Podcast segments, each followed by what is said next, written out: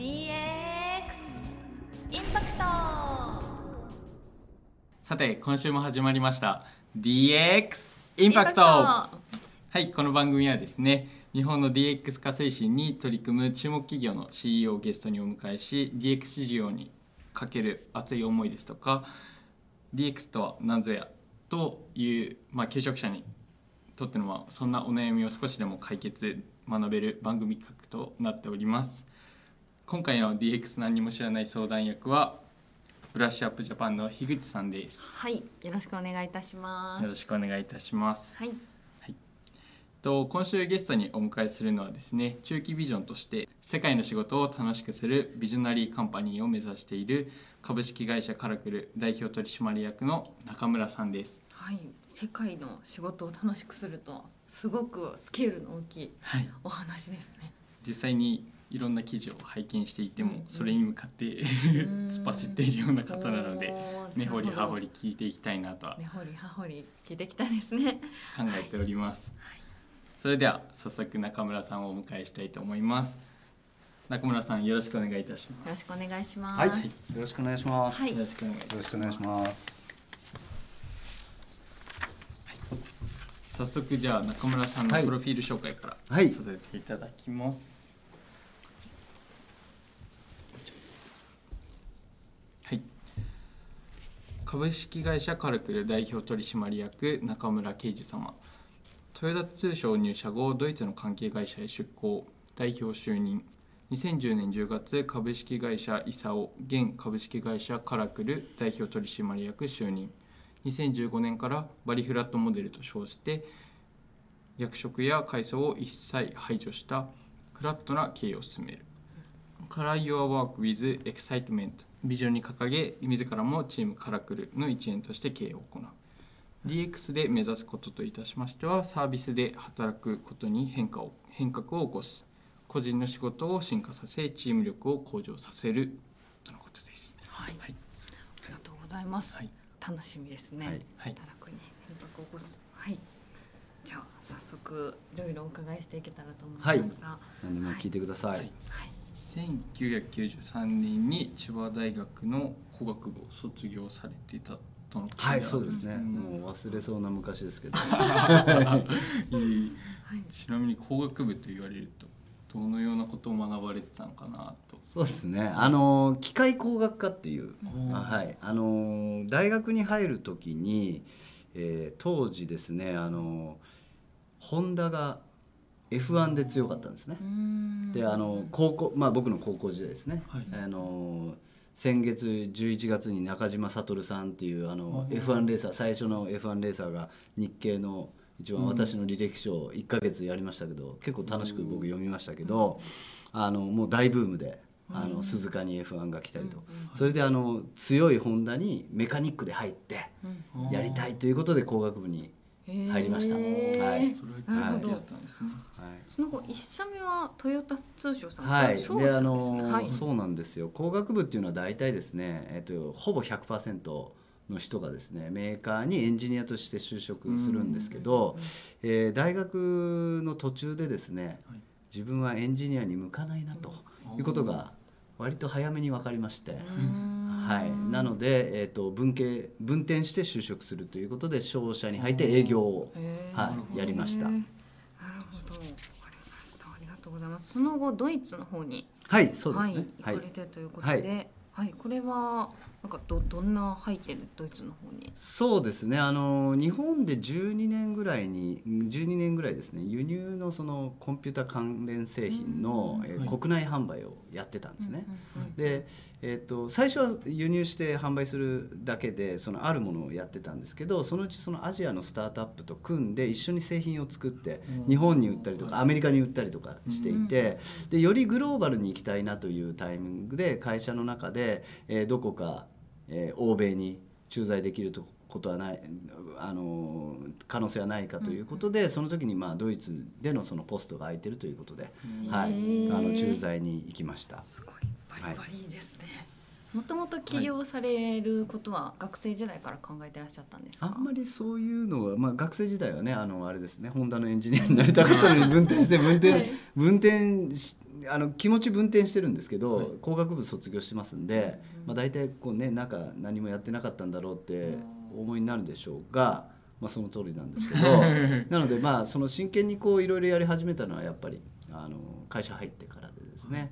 でまあ営業って分かんないですよね。学生時代営業の経験のある人っていうのはいないので。で、まあ、最初一生懸命やってると。でだんだんそのグローバルというかインターナショナルにやっていくという中で、えーとまあ、ドイツにその後2004年、まあ、第33歳ぐらいの時ですかね、はい。あのドイツに行ったんですけどそのドイツはあのそのトヨタ通商という会社のヨーロッパの大きな子会社で2 3 0 0人いる会社のドイツ支店っていう、あのヨーロッパトヨタ通商ヨーロッパっていう組織があってその中のそのドイツの支店のささらにそのうちのちっちゃい部署20人ぐらいの部署に行ったんですね。はい。でこの部署が非常に特殊な部署でですね、結構その業界のプロみたいなのを集めなきゃいけないと。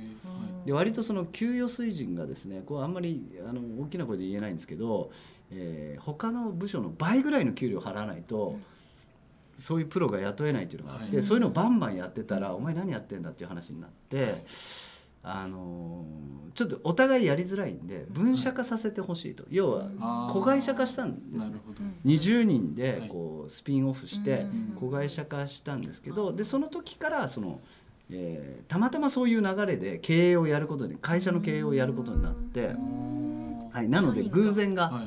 あのこの経営との関わりのスタートだったんですけどあの会社の制度を作ったりとかですね、まあ、それこそその今までそのものすごくこう複雑にやってたその目標登録の仕組みとかをシンプルにしたりとかはい。給与制度を作ったりとか、うん。まあ、そういうことをやっていくうちに経営の仕事って結構面白いなと思っていまして。で日本にあの当然駐在っていうのはですねある一定の期間あったら帰らなきゃいけないっていうことになるんで、まあ、あのずっとドイツにいて、まあ、ヨーロッパで仕事したいという気持ちもあったんですけど、まあ、そういうことはできないので,、はい。で帰ってくるタイミングで、えー、とこれはその日本のお大きな組織の中にまた戻って中間管理職をやるっていうのはこれはどうなんだろうと、うん。もうちょっとなんか39歳だったんですけど、はい。えーまあまあ、転職みたいなのもちらついて、まあその経営をのそのキャリアを歩めるような転職をしたいなと思ってた時にたまたまあの僕のいた会社が今のそのカラクルの前身の株式会社イサを買収するっていう、で買収したんで誰かを、まあ、社長として送るっていうのが、あの起こったんですけど、はい。お前行くかっていう話になって行く行くと。うん。いうことでカラクルには来たという感じですね。ですからまああの経営に興味を持って、まあ、たまたまその経営をしたいって言ってたのを、まあ、僕の上司とかが聞いてくれてて、まあ、会社辞めるんじゃなくてここであのやったらどうだということで言ってくれたということで、はい、2010年にカラクルに来ました。はい。なんか中村様のためにこう周りが用意されたかのように いろんなそうですね、まあ、あのなんか、はい。やっぱり運が良かったかなとはうん思いますね。あのちょっと様っていうのやめてほしいんですけど。中村さんって。番組がなんなら刑事ぐらいでも大丈夫ですから、はい。でなんかそういうまあ運っていうのもあるかもしれないですけど、何かこう引き寄せる何かというのはこうご自身の動きだったり考え方としてあったりされますかね？そうですね。あの運はうんたまに来るんですよね、ううん。ん、いつもは来ないですよね、はい。い、つもは来ないんですけどで運が流れてきた時につかめるかっていうのは、まあ、準備が足りてるかっていう感じですし、えー、と自分がこういうことをやっていきたいみたいなことをやっぱりそのいつも発信して周りの人があの先ほど話しましたけど日本に帰ってくるタイミングであのじゃあお前これやってみろっていうのも僕がやっぱり経営をやっていきたいということを発信してたんで。上司がはいじゃあこれやってみろっていうことを言ってくれたっていうのはあるんで、まあ、準備を、まあ、し真剣に仕事をやってその準備ができてる状態で運がつかめるっていう状態にしとくこととあとはやっぱりその自分の意思をですね常に発信していくことっていうのが重要かなと思います。うんうんうん、なるほど。じゃあやっぱりご自身ではいそのチャンスを掴んでいかれて行きたい方向っていうところを切り開いてこられたと。そうですね。まああの最後は運ですよでも。あの運がなかったら、やっぱり無理ですよね。うんあの自分でヨーロッパ行きたいって言っても行けないじゃないですか。うん自分で、まあ、あのカラクル当時15060人の会社ですけど、はい30代の若造が100人以上の会社の経営者になりたいって言っても絶対なれないですよね。いきなりポンとは難しそうですね、だから運ですよ。うん。運運だと思います。はい。なるほど、それを掴んでこられて。はい。で当時の、えー株式会社イサオは、はい。えっ、とゲームに関わるような会社そうですね。ですよね。はい。はい。そこからこう現在までとはい。いうところなんですけれども、はい。えーそうですね、はい。うん。あの先ほど冒頭とですねあのファンさんがあの途中でですねあのビジョンの説明をしてもらってそれなんかちょっと内容違うじゃんみたいに思いながら多分読んでたと思うんですけど実は12月1日にビジョンをちょっとリニューアルしまして、で11月まではですね世界の仕事を楽しくって言ってたんですね。はい。で12月からはもうこれ完全に英語化したっていうのもあるんですけど「Color Your Work with Excitement」っていう、あの要はもうあの仕事に彩りを与えてもうよりエキサイティングなあの仕事ライフを送れるようなその、うん。プロダクトを供給していくぞっていうようなビジョンにあの変えてるんですけどもともとその樋口さんおっしゃっていただいたようにゲームのサポートをやるためにはい。生まれた会社なんですね。でまあお若いんで、まあ、生まれる前かもしれないぐらいですけどあそんなことないか。あの20年ちょいと前ですけど22年前ですけど、あのセガ社が出したあのドリームキャストっていうあのゲーム機があってですね。あの当時まあ競合がすごい強い。任天堂64とかあのプレイステーションとか、はい。あの強い競合に最終的には敗れてあのセガはあのハードウェアから撤退することになるんですけど、もちろんそのソフトウェアとしてはセガは今今でも一流の会社なんですけど、ハードウェアはそれで撤退ってなったんですけど、実はこのドリームキャストがですねあの今では当たり前なんですけどインターネットに始まつながる世界初めてのメジャーなゲーム機だったんですね。そうなんです今って当たり前ですよね、インターネットに。当時は1999年はそういうものはなかったんですね、プレステも基本的に CD 読み込んでこのあのそのゲーム機の中だけで遊ぶものでしたからでそういう先進的なドリームキャストおのじゃあそのインターネットのサービスプロバイダーとか、サポートとかそれ誰やるのって話になった時に、あのセガ社もあの、まあ、そもそも、えーこのカラクル社のその親会社だった CSK もそういう部門とか機能とかなかったんで新しく会社を作ろうということで作られたのが、まあ、我々っていうのが始まりなので、まあ、そういうところからそのゲーム業界との深わあの関わりがあのゲームとはい。IT をこううん。なんか掛け合わせたような会社で始まったっていう感じですね。で、あのー僕がえーこのカラクルにジョインしたというかですね参画したのが2010年で、まあ、そういう意味では20年の歴史のうちの真ん中ぐらいで僕がちょうど入ってきてるんですけど、えーまあ、ものすごく調子の悪い会社だったんですね、うん。ものすごく赤字で。はい。でまあ、そういう意味では僕のそのいた会社っていうのは赤字の会社を買収してうん。あのお前行って立て直してこいっていうはい。感じだったんですけどうん、まあ、みんなとやっていくうちにですね、えー自分たちのやりたいことっていうのは、えー自分たちがプロダクトを作ってこう世の中をその自分たちのプロダクトで変えていくことで、まあ、ゲームのサポートっていうのはあの今までの我々のビジネスであったんですけどそれとはやっぱり違うよねっていう話で、まあ、徐々に徐々にこの10年かけて。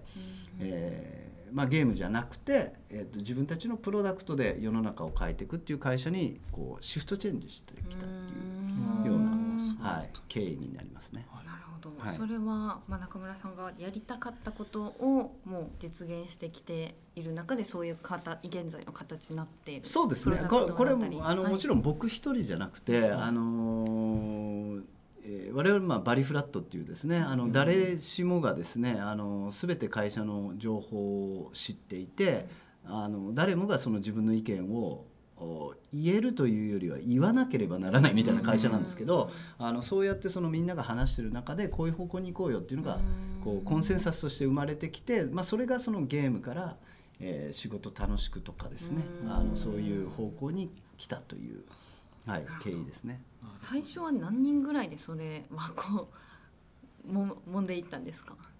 あーえっとですね、えーなんかそのまあそうですね。区切り区切りでやっぱりその自分たちのそのビジョンとか戦略をどうしようかっていう話っていうのは2010年から、えー今に至るまでやってるんですけどそういう時は大体そうですね。5人から10人ぐらいを中心にいろんな話し合いをして、はい。はい、ただまあ中間的な報告をみんなにしたりとかですね。はい。だったらその意見があるぞとか、まあ、そういうのもん。あの吸収しながら、はい、決めていくう感じかなと思います。はないるほど。わかりました、このまああの仕事をする人の前によりエキサイティングにっていうのと仕事を面白くみたいなところがあると思うんですはいけれども、なんかこう仕事をエキサイティングにするっていうのは、えっと、御社のその、はい、えっと、プロダクトである守るビズ、はい、はい、とゴーラスです、ね。ゴールです、はい。すいません、はい、で、えっと、実現をまず目指していはいっているといはいうところになるんですかね。そうですね。あのえっ、と我々その仕事がどうやったら楽しくエキサイティングになるかっていうことを、あのまあ日々考えてるんですけれども、はいえっ、と二つ課題があると思ってます。うんうんえー一つはですね、えーなんかこう無駄な仕事の無駄をなくしていくと、でこれ無駄だなと思いながらやる仕事って非常に苦痛ですし、うん。それも機械がやればいいじゃんとかですね、うん。まあ、そういうそういうのは大体そのデジタル化とか DX とかでですね、まああのえーやっていくことも多いんですけど最近ですと、まあ、そういった無駄をなくしていくっていうことが一つとですね。これはマイナスからゼロにと。うん。でこのゼロからさらにですねもっと仕事をワクワクする、うん。こうまあ excitement っていうはい。のがまあそれに当たるのかなと思うんですけど、うん。この2段階あると思っていて、うん。無駄なこと、マイナスをうんゼロにしてゼロをさらにプラスに、ん。まあプラスにしていくっていうこの2つにどちらかに貢献するサービスをうん。やっていこうというのなが、えー、と我々のその「 Color Your Work with Excitement」のその、まあ、内容ですね。はい、うん。なるほどじゃあ守るビズはそのマイナスをゼロにそうですね。あの、はい。名もなき仕事を減らすっていうことを守るビズは言ってるんですけど、それはその本当はやらなくてもいい。でも誰かがやらなきゃいけないので結構その、えーまあコーポレートの人とか総務の人とかがもう名もなき仕事を一生懸命こうやって支えてくれてるのを、まあ、負担を軽くしていきたい。うん。っていうこととであのこの「守る」の中でも負担を軽くした中で、えーもうちょっとその仕事を面白くしていこうと、うん。コミュニケーションしていこうみたいなあのものもあるのでマイナスからゼロ、まあ、さらにちょっとプラスに持っていくというようなのが「えー守るビズ」のコンセプトですね。はい、うーん。わかりました、でえっとゴーラスについてはまたそのゼロからプラスのところにあるの、はい。がゴーラス、プラスをワクワクを作り出していくと、うん。で、えーまあ、仕事そのものが、えーとまあ、ゴーラスというあのサービスを簡単にご説明すると、えー全員がですね自分の仕事の中で持ってる目標を、えーこのオンラインの中でオープンに掲げて、うん。だからその私はこのこういう目標とその目標をするためにこういうことをやろうと思ってますっていうのをオープンに掲げて、でそれに向かってやってる活動をですね写真で共有していくと。うん。なのでこう見え方としてはあのーこうなんつうのかねタイムラインにですね、あのこう写真がブワーっとやって、うん。誰が誰となんかこう例えばもうあのーよくこうやってこう写真を撮ってですね、あのーミーティングとかするとですねあの今日は樋口さんとファンさんとミーティングしましたみたいなのがバーンと、うんでそれはブランディングのねために、えーこういうことで取り上げていただいてますみたいなのをこう投稿するんですよ。うん。で当然、今日僕はそういう投稿をこの後するんですけど、はい。はい、そうするとあ中村こんなことやってんだな。あこの目標に対してこうやってんだなっていうのが全員分見れると。ああなるほど、はいでそうするとこう例えばその部署をまた、まあ、あのカラクルは、まあ、実は部署がないんですけど、うんうんうんえー、とちょっとその関係性仕事の関係性遠い人も見られますし、うんえー実は関係性遠い人が助けられることとかも結構あったりとかアドバイスでしたりすることも結構あるので、まあ、そういう意味でこう、まあ、みんなでこうチームワークを作っていったりとかこう助けたり助け合ったりすることでこうなんか楽しく仕事をしてるっていう。うん。はい。確かに、はいなんかまあ今はもうグループチャットとかっていうのが一般的にはいなってきているのであまりこうクローズになってるって意識がはい。我々なかったりとか、どっちの会社はあんまり部署が分かれてなくて、はい。コミュニケーションは密に取ってるっていううん。思ってはいたんですけれども、はいはい。でも確かにこう困った時にうん。ちょっと声かけるのを躊躇してしまったりとか、は溜め込んでたり本当はこう言ったらあのすぐできる人が助けてくれたりしてたところって、はい。ああるなそういうシーンと思はいましたね。そうですね。そっか。それをじゃあ発信していくことでこう声をどんどんかけてもらいやすくなったりとか。そうですそうですそうです。あのもう癖になるんですよ、うん。自分の活動をオープンにしていくのがこれを毎日やってると。でそうすると困ってようが、まあなんかいいことがあろうがいいことがあればみんな「およかったね」って言ってくれますしそれも嬉しいですよね。はい、うんで困ってたら「お困ってんのか」と。うん。もうすごい確率でみんな助けてくれますよね。うん。そうですはい。確かに、うん。なんか困ってることを発信できるかどうかとかっていうのもなんかそうですどうですか？ちょっと言いづらいなみ新たいな。入社員に聞きますか、うんそこは。まあ今流行りの心理的安全性ってやつですけど、はところですね。でもそのまあそれをやっていこうみたいなのも促せる形ですよい、ね。そうですね。あのえっと発信するじゃないですか。で例えばですね、ファンさんが困ってることを発信すると。で困ってることを発信するっていうのは実は非常に大切ですよねだって困ったまま自分で困ったまま仕事が止まったらチームのためにもちろんならないじゃないですか。ってことは、えー困ったことを発信するっていうのは、えーみんなに逆に褒めてもらえることでもありますよね。で発信したらみんながあそういうこと発信するのいいねというコミュニケーションがそこで発生するわけですよ。でそうするとあじゃあ困ってることでも何でもその自分が考えてること今あの課題になってることをどんどん発信していこうっていう風な流れになるんですね。でこれがぐるぐる回ると心理的安全性が非常に高いチームになれるという感じですね。まあもちろんツールだけじゃなれないんですよ。はい。ツールの上で困ってることを発信したらそれいいねっていう風にみんなが言うっていうのが大事ですね。うん。はい。なるほど、はいまあ売り上げ上げていくってなるとやっぱりもう業務のことだけ業務の効率だったりとかうん。スピードみたいなところに行きそうですけど、はい。そういった会社の文化だったり、えっと、コミュニケーションというところもやっぱり売り上げにこう紐づいてくる大きいところになるんですかねこのゴーラスを入れることによって。そうそうですね。あの、えー、と非常に間接的ではあるんですけど、やっぱりそういうそのお互い助け合うことで、えー事業は強くなりますよね間違いなく。でそういうのが積み重なるとですねあの結果的には数字は良くなうります。んはいなるほど。えいなんか後回しにされがちなような気もしますけれども、そう隠れた。急がばなんとやらです、本当にはいですね。わかりました。ありがとうございます。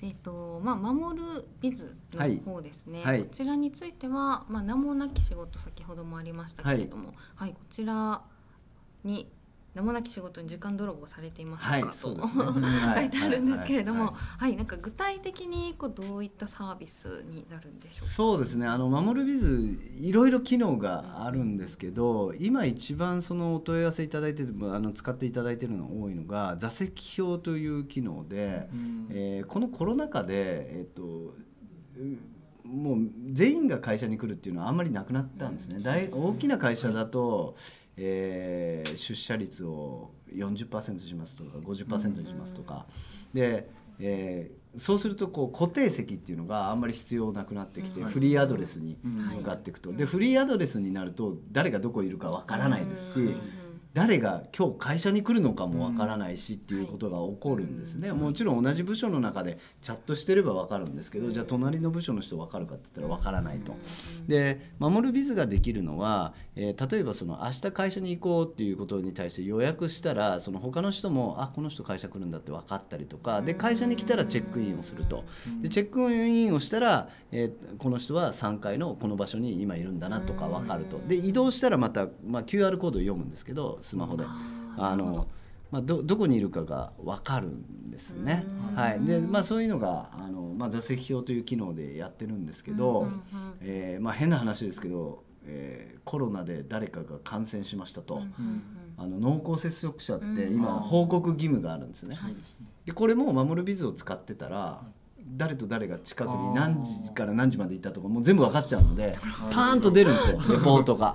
まあ、そういう。ところにも、まあ、変な話使ってる会社さんもありますし、はい、あとはまあ会議室予約したりとか、はい。これあの、えマイクロソフトのオフィスと連動もしてますので、はい。はい、あのいろんなことができるようになってますね。うんうん、なんかいろんなデータも取れそうですよね。あそうですね仕事してる人は生産性が高い。はいはい はい。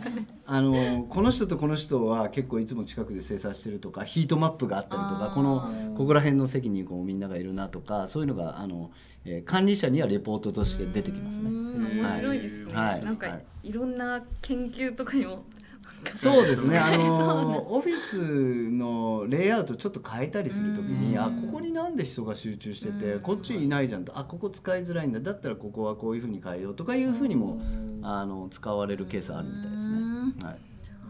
まさになんか DX って感じですね。なんかこのニューノーマルな働き方みたいなところもはい結構今叫ばれていると思うんですけれども、はいはいそれを実現するためにやっぱり DX もつきものっていう感じがなんかしますね。今のおそうですねですね。今携帯電話使ってない人いないですよね。うんあのプライベートでも使ってるんですね。プライベートでなんで使ってるかっていうと便利だからですよね。でまあもちろんその、まあ、PC もタブレットもデジタルですけどやっぱりそのうん便利なものを使った方が効率がいいんですよね。でじゃあ仕事だとスマホいらないのかってそんなことないんですよ。仕事でもスマホとかやっぱりそのデジタルを使ったあのことをやるとあのどんどん効率化されていくので、まあ、あの当然その DX の中にスマホだとか、えー、とこのウェブサービスだとかがあの主役になっていくっていうのはまあ当然の流れなのかなというふうに思いますね。うんはいうんなるほどわかりました。なんかこう先ほどもお話ありましたけれども、まあ世界規模で、はいはい、働き方をエキサイティングにみたいなところだったと思うんですけど、はいまあ今後さらにもっとプロダクトというのは増えていく。あ増えていきます。はい。うんあの我々領域が2つありまして、えっ、と一つはこの守るビズでやってるその総務系とかオフィス系の、あの我々総務テックって呼んでるんですけど、というエリアとゴーラスがやってるまあコミュニケーションとか、えー、なんですかねこう。まあ、評価とかいろいろそのどうやってこうサポートするかコーチングとか、まあ、そういうエリアあの領域ですね。これを HR テックって呼んでるんですけど総務テックと HR テックの領域であのいっぱいプロダクトを作っていくっていううんはい、方針でやってます。なるほど。はい、今そのビジネス効率化みたいなはい、ソフトってたくさんこうありますね。出てると思うんですけど、うん。ありますなんかどっちかというとソフトウェアというかうーんマーケティングオートメーションツールみたいななんかそういったこうツールが多いなっていう印象だった。り、なんかなんかこう発信発信源が違うというか、はい、なんかオリジナリティをすごく感じますね。面倒なんかこうそうでつけどころすと言いね。ますか。そうですね。あの、えっと単純に効率化するというより、まあ我々そのゲームの業界に長くいたっていうのもあるんですけど、ちょっと面白くしようっていうかそんな感じがしコンセプトは常にありますね。うん。はい。なんかよく見るはいなんか CMS だったりはい。みたいなくくりでは全然ないなあ、っていう、そうですね。そうですね。はいあのどちらかというとカジュアルにうん、面白く、確かに、はい。なるほど、はい。なんかこういったプロダクトが生まれる理由みたいなところは、その先ほどありましたバリフラット組織そうですというところにねも。つながってくるのかなと思うんですけれども、はい、バリフラット組織調べましたか？はいもちろん。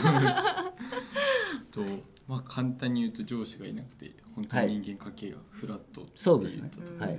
はい。実際になんでこの組織図にしようかなっていったところをお伺いしてもよろしいですか？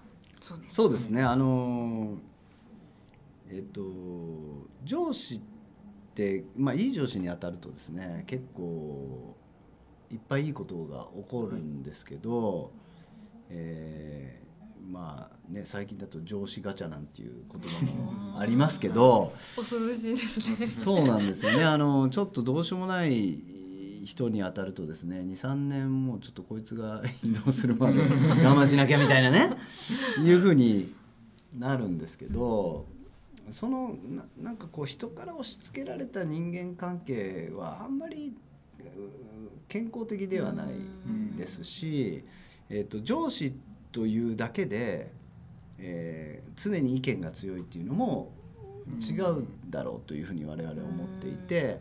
えー例えばそのアイデアで言えば新入社員が出そうが部長が出そうがいいアイデアの方を採用すべきなんですね、まあ、そういう意味ではこうあのフラットな関係性を保つというのは非常に重要で、あのまあ、部長が俺の言ってることと違うことお前に言う感じって言ったらもうもう非常ああすいませんってなりますよね。ですからあのそういう上下関係を作らない方が、えーよりこう活発にというかあのあんまりこう恐れずにみんなからアイデアが出てくるっていうのはありますね。まあ、あと単純に威張ってる人がいると会社ってつまんないよねってなるじゃないですか。なので、はい、あの威張ってる人とかあのそういう人をつ作ら作りづらいあの構造にするっていう目標はありますね。はいもともとはその、えっと、イサオをはい。の代表に就任した時に、えっと、6億の赤は字をいはいあそうですね。はい、あの黒字化3年でさせたはい。ということ二で、年二年。あ、2年。失礼しました。はいすごいもっと短かった。あ三年目に黒字化になったとなんですけど、あはい。三年目、まあなるほど。二年ですね。はい。そこでのやっぱりいろんな気づき発見みたいなところがこう反映されて、そうですね。そうですね、はい。あの仕事はやっぱり役職のするものじゃなくて、えっと一番真剣にやってるリーダーシップ発揮してる人が中心になってやっていくべきだと、でそれはまあ若いとか社歴があの長いとかあんまり関係ないんですよね。あの一番実力を発揮してて一番コミットメントが深い人をリーダーにして常にやっていくと、でそれはもう変幻自在に変わっていけばいいので固定された役職っていうのはそれには邪魔だなっていう考え方ですね、まあ、あとはもう一つその部署がないっていうのは結構重要で例えばこの部署には10人しかいませんと。でも10人じゃなくて20人ある時必要になる時あるんですね。トラブったりして。はい。そうしたらみんなで手伝えばいいんですけど、ここの部の部長はこの部の部長に「いやちょっとお前んとこ5人貸してくれないか5人貸してくれないか」とかやらなきゃいけないんですよ、そんなんじゃないんですよ、まあ、さっきのゴーラスであの自由に発信するんですね。困ってると。発信したらみんなが手伝えばいいんですよ。はいパッとそしたらすぐあの問題は解決しますし、そういうそのフレキシビリティをもうしたいというのもありますね。はいんなるほど。これはなんかプロジェクト前にこう人をその人手を挙げた人がリーダーになって人を社員を集める。必ずしも、はいあの手挙げて「僕やります」って言って「いや全然できないでしょ」みたいなのもありますんで、うん。まあ、それはその周りの人が認めた人がリーダーになっていくと、うん。まあ、もちろんその自分がやるって言った人を中心に考えてはい,、くという感じですけどであとその一人一プロジェクトじゃないんですよね。うん。はい。例えばその、えーまあ、ファンさんがここのプロジェクトでは、えーやりますって言ってリーダーをやってると、はい。でも他のプロジェクトではメンバーで入ってるとかですね、うん。そう複数のプロジェクトに入ってるというのが特徴ですねなので、えーこっちであのよく言われるのがこう結局プロジェクトリーダーになったら、なんか課長とか部長みたいな感じになるんじゃないのって言われるんですけど、うんでこの人はこっちではメンバーなんで、うんあの人間関係に非常にフラットに、うんはい、うんまとまっていく感じにはなりますね。なるほど。いいですね。なんかみんなにこう裁量があって。そうですね、うん。はい。あの非常に重要なのは、えー情報もあのみんなに渡すっていうことですね、うん。あの普通の会社だと取締役と部長しか知らないみたいな情報もカラクルだと、えーもう割と全員がうん。知ってると、まあ、例えば全員の給料とかですね、うん。全員の評価とかも全員が見れるんですよ、うん。はい。なのではい。あの隠されてもなんかあんまりいい思いしないですよ、信頼されてないのかなとうん。思っちゃったりとかもしますし、それでいくと給料見えたらね面白いですよね、うちの会社の部長はいくらもらってるんだろう知りたいですよね。確かに。あのこの会社で頑張るとどれぐらい給料もらえるんだろうとかうん。もう当然そのここれ経営としてはあんまり見せたくないなって思われる方がいるかもしれないですけどそれってこう情報が非対称でうんこっちは知ってるけどお前には教えないみたいな。うん。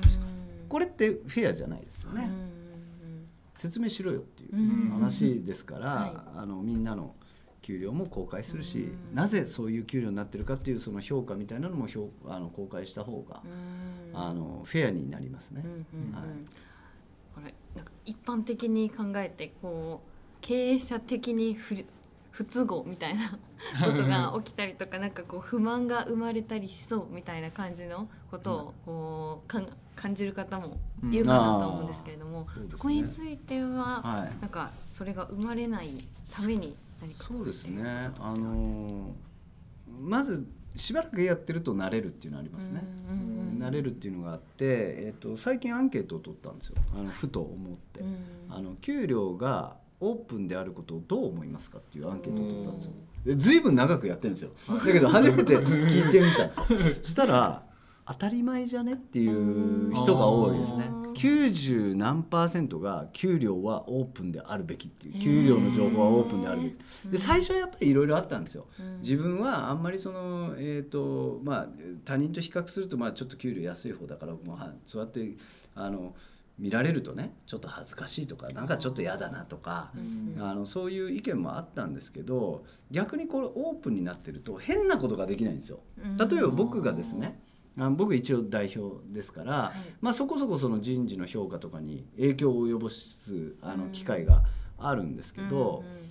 えーこれあのクローズだったらどうなるかっていうと僕がたまたまこの人がね、あうん。すごいもう懐いてて可愛いやつだと、うん。いつもあの行こうぜって言ったら飲みについてくるみたいな人うん。をあんまりできないとでもこの子は。だけど僕はこの子のことを大好きだから、まあ、あの実際架空の人物です。よはい。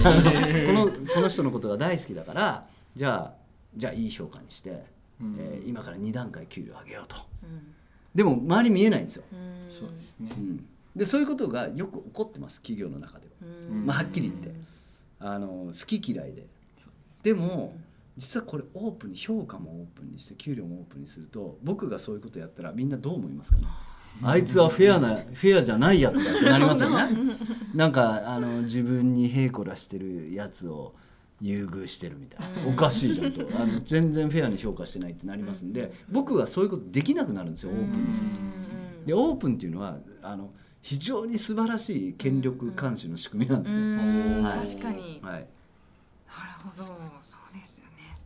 みんながもう正直であるしかないっていそうですそううです。状態ですもあの評価もですね自分が選ぶんですよ。自分のことを評価すべき人。はあそれははいすごいです。だ会社が選んでるわけじゃないんですよ。自分で選ぶんですよ。だけどこの誰を選んだかもオープンになってるんで、うんああいつは本来はこの人に評価ししてもらうべきまあ何人も選べるんですけど7人まで選べるんですけどあの人に評価さしてもらうべき人に評価してあの、えー、と評価してもらうということを言わなかったっていうのは非常にアンフェアだってなるんですうね。ん。で全然仕事なんか関係ないけど仲良し小良しのあいつを選んだとかね、はい。これすごくアンプロフェッショナルですよね。うんなるほどうんだからそのこれね権力監視だけじゃないんですよ。みんながすごいフェアになるんですよオープンにしてると。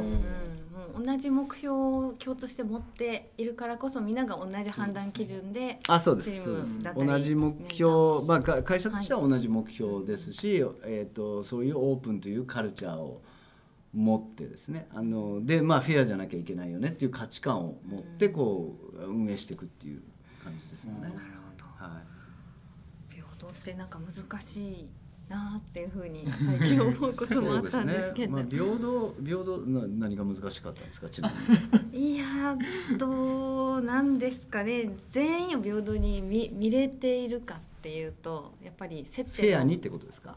フェアに見ようと思っても、はいそのコミュニケーションを取ることが多い人の方が情報が多く持ってしまいますし。親近感も出てきますよはいね。、でなかなか発信だったりコミュニケーションが取れてないと本当はすごく頑張ってるけれども見えないから拾えないとか、そうですね。うん。はい、っていうのもあるのがそうですね。難しいぜひゴーラスを使っていただいて。確かに。それで いやそしたら見えるようになるんですよ。毎日誰が何してるか見えるので。はいわかりました。ゴーラスでのその DX でいくと具体的になんかどういったところ DX になるんですかね？えーとですね。人事評価になるんですか？いやえっ、とですね。あのそれよりもやっぱりそのみんながコラボレーションしていくっていうことと、リアルタイムに情報がアップデートされていくっていうことですかね、うん。例えばその多くの会社でやってるのはじゃあその、えーなんですか週に1回定例会やるとかですね。うん。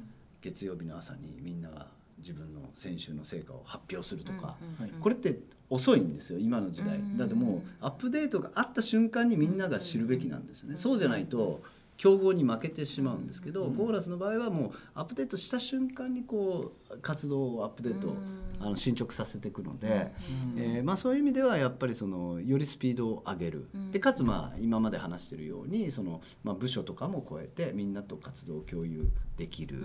でもうあのプラスですねあの非常に僕がこういうそのゴーラスの上でのコミュニケーションが大事だと思ってるのは、えーこの誰かの活動に対してみんなコメントするんですね。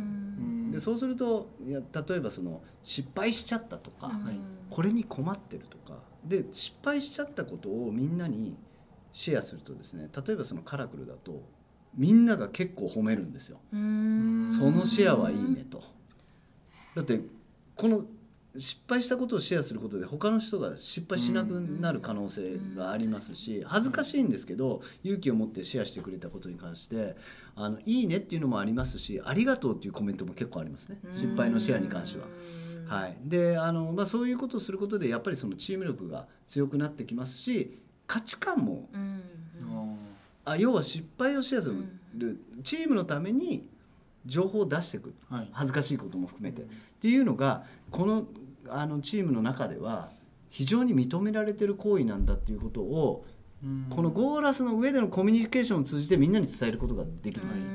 いくら社長が心理的安全性だとか思ったことを言えとか、俺はもうなんか何を俺に意見言っても怒らないぞとか言っても 本当か？みたいになるじゃないですか。ですけどそうですよね。だからそういうやつまあそういうやつとか言っちゃいけないんですけどブレーコーだっていうやつに限ってあのえブレーコーじゃなかったんでしたっけ？みたいなことがよく起こるので それがまあ日々のコミュニケーションの中であのこの人はもう何回もそれを言ってると。だからその、えー、とちょっとこう、えー進捗がまずいなとかうまくいってないなってことを言ってもああのそれをあのちゃんとタイムリーにアップデートしてくれてありがとうっていう気持ちのコミュニケーションが成立してればあこの会社っていうのは都合の悪い進捗も、えー行った方がいいんだと、うん。っていうことがみんなが分かってくるんですよね。うん。はないるほど。へー。ゴーラスを使うことによってその会社の文化もしっかりしていくし、またリテラシーだったりもこう上げていかないとっていうそうです。そうです。こう歓喜にもなるそうですそうですおっしゃ感る通りじですすね。はい。そうなんですね。わかりました。なんかあの薩摩の教えであはい、はい。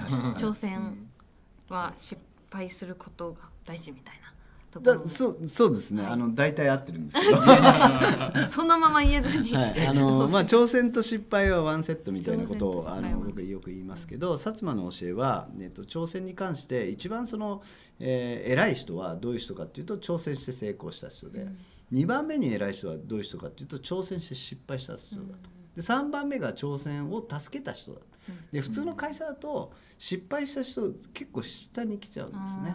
なんですけど、えー、と薩摩の教えっていうのはとにかく超自分が主体的になって挑戦することが成功したらもちろん一番いいんですけど、えー、と失敗してでも挑戦した人の方が、えー挑戦を助けた人よりも偉いと。いうのが、まあ、薩摩の教えですね。はい。すごい。いいですね。はい。いい文化ですね。はい、わかりました。ゴーラスはやっぱりコロナの中でよりコミュニケーションリアルタイム取りづらいっていうまあ今後なっていくと思うんですけれども、はい。はい。そこにもしっかり、えー、寄与していけるようなそうです製ね品という。やっぱりあのリモートワークが増えてあのより見えなくなっちゃったっていうのがあって、まあ、そういうところでですねあの活動をシェアするゴーラスっていうのはこのコロナ禍においてはあこういうの欲しかったねって言っていただけることは結構多いですね。そうですよね、はいコミュニケーションってやっぱり大事ですよね。大事ですね。はいかりました。ありがとうございます。はい、じゃあちょっと次のそうですねにも行きますか。はい。と DX で目指すこととして、まあ、サービスで働くに変革を起こすはい個人の仕事を進化させチームをチーム力を向上させる。とのことですが、これについて。もう全部言っちゃいましたけどね。あのそうですね、えーあの我々がやってる仕事はですねうんとまあ世界中やっぱりデジタルを使ってこう事業だったりとか組織の働き方変革しながらここ20年ぐらいやってきたんですよね。で、えっと、日本って結構立ち遅れちゃった。んですよ。で実はデジタルがあるとわ我々バリフラットって言って、まあ、あの縦割りもないし階層もないってこれこれ結構極端は極端なんですけど、はい。えー、と世界中の多くの会社はフラットになったんですよかなり。階層が少なくなったんですよ。それはなぜかというとデジタルっていっぺんに伝えることができるんですね。昔はあの1人の人が伝えられるのって10人までだでこの10人がまた10人に伝えるとかこういうそ組織図が必要だったんですよアナログの時代は。ですけどデジタルっていっぺんに伝えることができますしあのもちろんそのゴーラスも含めてその、えーこういうそのオンラインのツールっていうのはいっぺんにうん出したものに対してこうみんながコメントできてそれがみんなが見れるっていうのがありますよね。でそういうのを利用してフラット化してこなかったんですよ日本は。多くの会社は。なのでそういう会社はやっぱりその、えー、と非効率で、まあ、中間管理職的な仕事をいっぱい残してしまったがためにどんどんどんどん競争力が落ちていく。無駄無駄なリソースがあるっていうのもあるんですけど判断が遅いんですよ。チェーンが長いんで。デシジョンメイキングのチェーンが長いんで、判断が遅くなるんでどんどんどんどんこう競争能力をなくしてしまったっていうのがこの失われた20年30年だと思ってます。でもちろんその、えー、と DX を事業に生かしていくっていうことも大事なんですけど2つですね。あの働き方に生かすっていうのと事業に生かすこれ両方やっていかなきゃいけないんですけど我々はこの働き方に対して DX のプロダクトを作ってこう貢献していこうっていうのが、えー我々の考え方ですね。うんうんうんなるほどよりエキサイティングに働ける世界をそう実ですね。現させていくということですね。であとはやっぱりその DX っていうと IT の企業ですけど日本の IT の企業って世界で通用してる会社ほとんどないですね。うん。はい、確かに。思い浮かびます？ちょっと。残念ながらパッとこなかったはい。一番でかいのヤフージャパンですからね。ジャパンとかついちゃってますからね。ね。ジャパンとかそうですね。あのーでまあ我々が使ってるサービスってもうそれこそインスタも、ツイッターもまあ TikTok も全部、はい。まあアメリカだったり中国だったりしますよね。うんでそういう状態でまあ日本がまあ世界に対して影響を及ぼすようなプロダクトを出していきたいっていうのは我々の目標ですね。なるほど。わはい。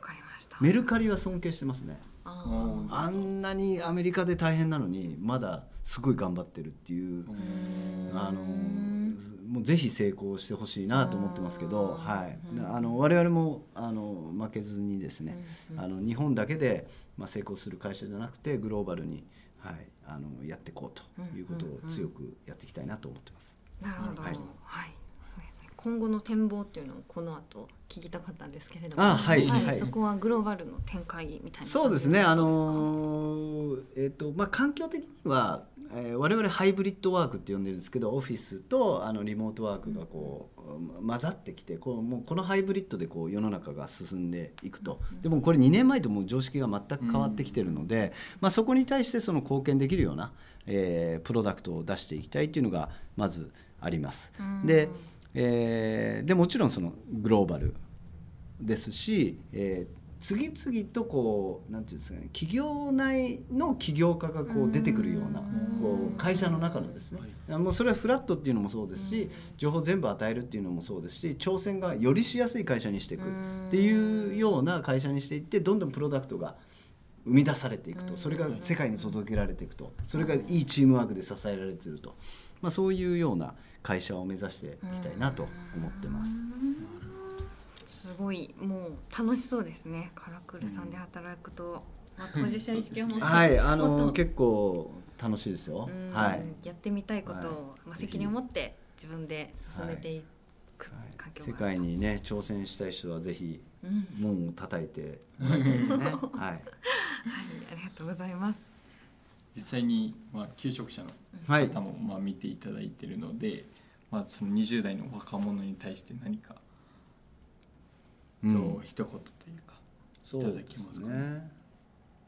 なんかあんまり縮こまらないで大胆に挑戦してもらいたいですね。20代って捨てるものないじゃないですか、なのでそのこの会社に就職したら、まあ、ある程度給料は、まあ、給料のことを知っておくことは大事なんであのどんどん聞いた方がいいんですけど就職活動の時に。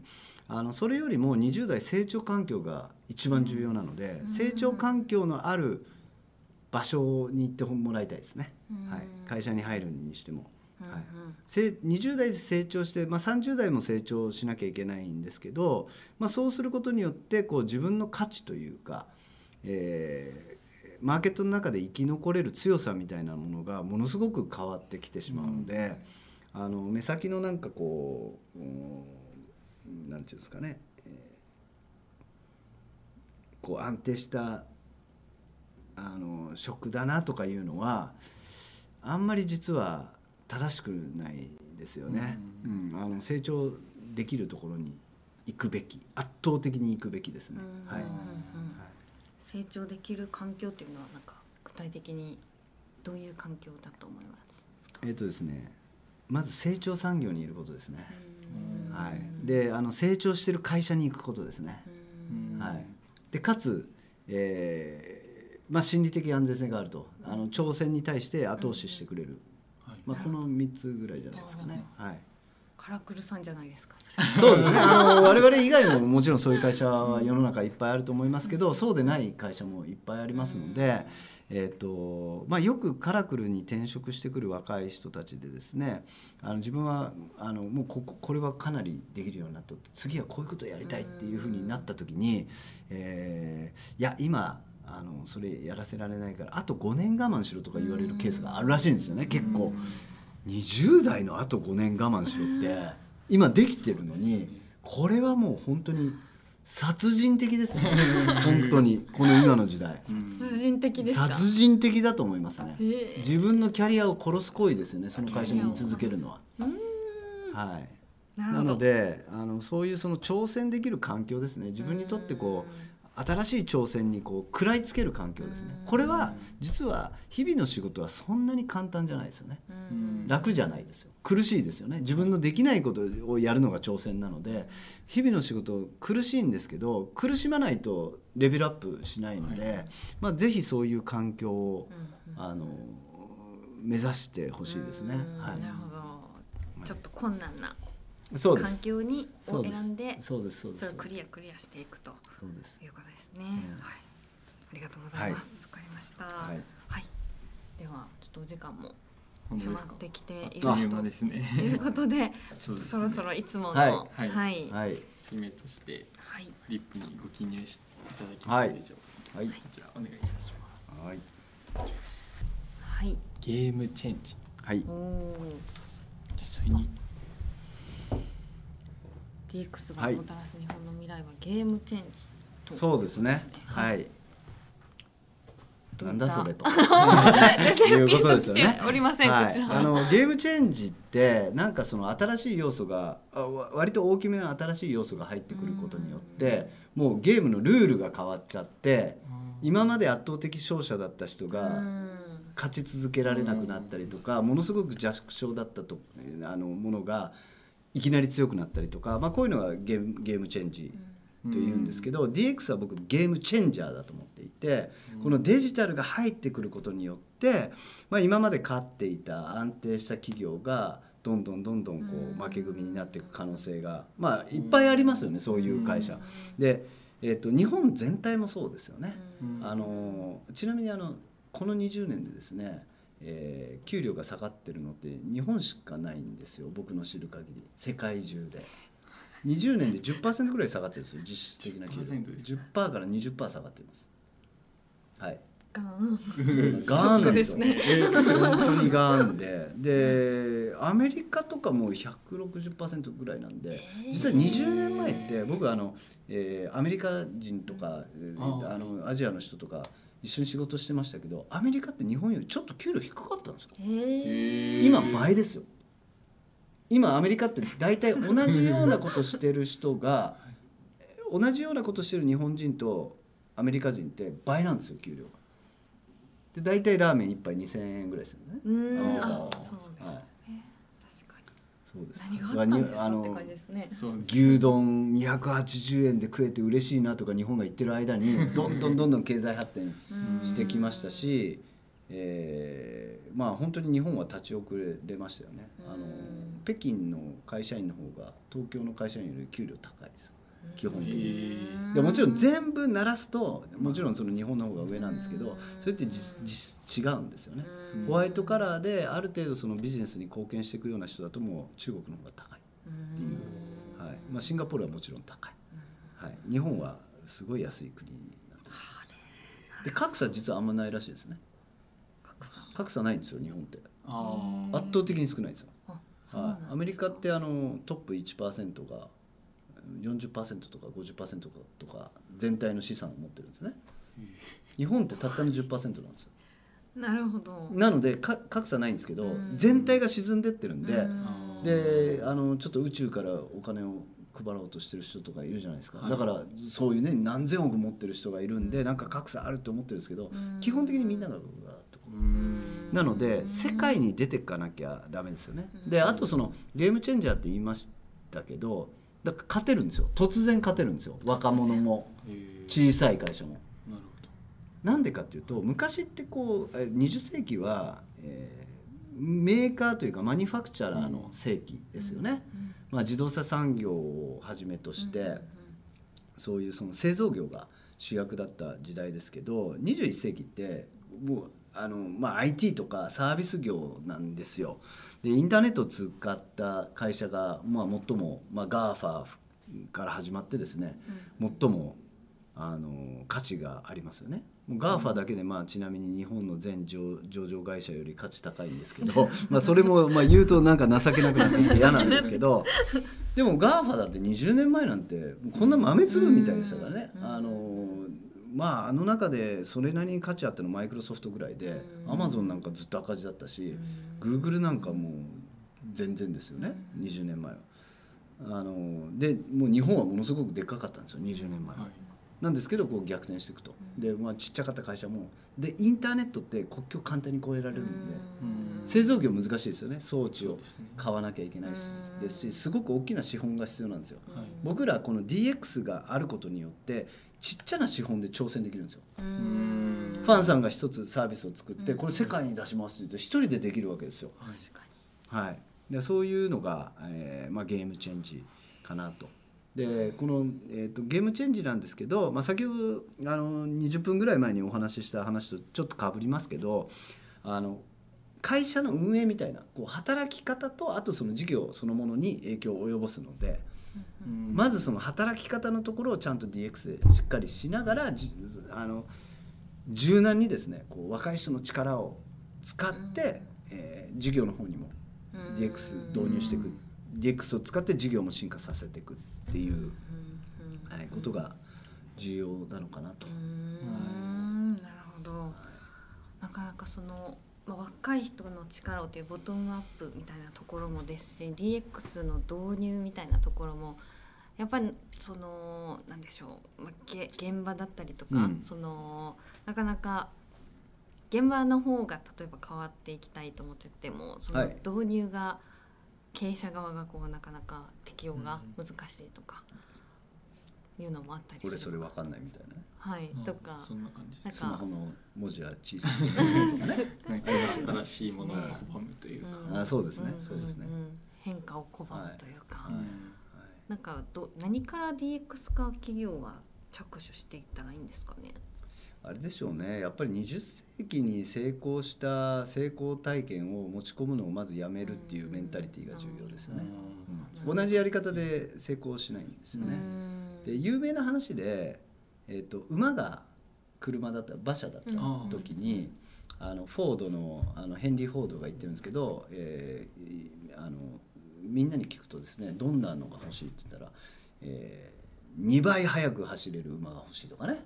あのうんそういうんですよ。そう。ででも彼らは車が来るって知らないわけですよ。うん。で車っていうのがゲームチェンジャーなわけですようん。その時は。であの、えーそういう内燃機関でこう、えー動くものっていう。で DX はそういうものですよね。だからオールドな人は、えー古い経営者はいやいやいや馬の数増やせと。うん。もっと上馬をサラブレッド化しろとかなるわけですよ。でも若い世代はいやいや車使えばいいじゃんってなるわけですよだからそのえっ、とまあもちろんそ年を取ってても車使えばいいじゃんって言える人はいいです。でそれは今までとやり方を変えられる人ですよね、うん。でえっとそのシニアの世代ですね、まあ、経営者とかその、まあ、え割と役職のある偉い人がそういうことができないんであればお引き取りいただいて若い世代が新しい事業を作っていくとうん。いうのがおすすめですね。はい。で若い世代はですねあのだから自分たちの方が仕事できるはずなんですよ今の時代。なので堂々と言うと。うん。堂々と挑戦し始めると。それを古い世代が邪魔する。どうしてもできないと、まあ、ちあの会社をちょっと変える努力はした方がいいんですけど、ずっとできなかったらその会社は辞めてください。うん。無理です、なるほど。はい、はい、うんだそういうことをどんどん挑戦させてもらえる会社に若い優秀な人は行ってもらいたい。うんうんでそうすることで今の日本の停滞も打開できる可能性も増えてきますよね、うん。なるほど。はい我々世代がしっかり意思を持ってそうですくしていこうという気持ちを持つことが大事ということですね。はい。はい。これね面白いんですけどあの失われた20年30年。で僕ちょうど30年ぐらい働いてるんですね。で、えー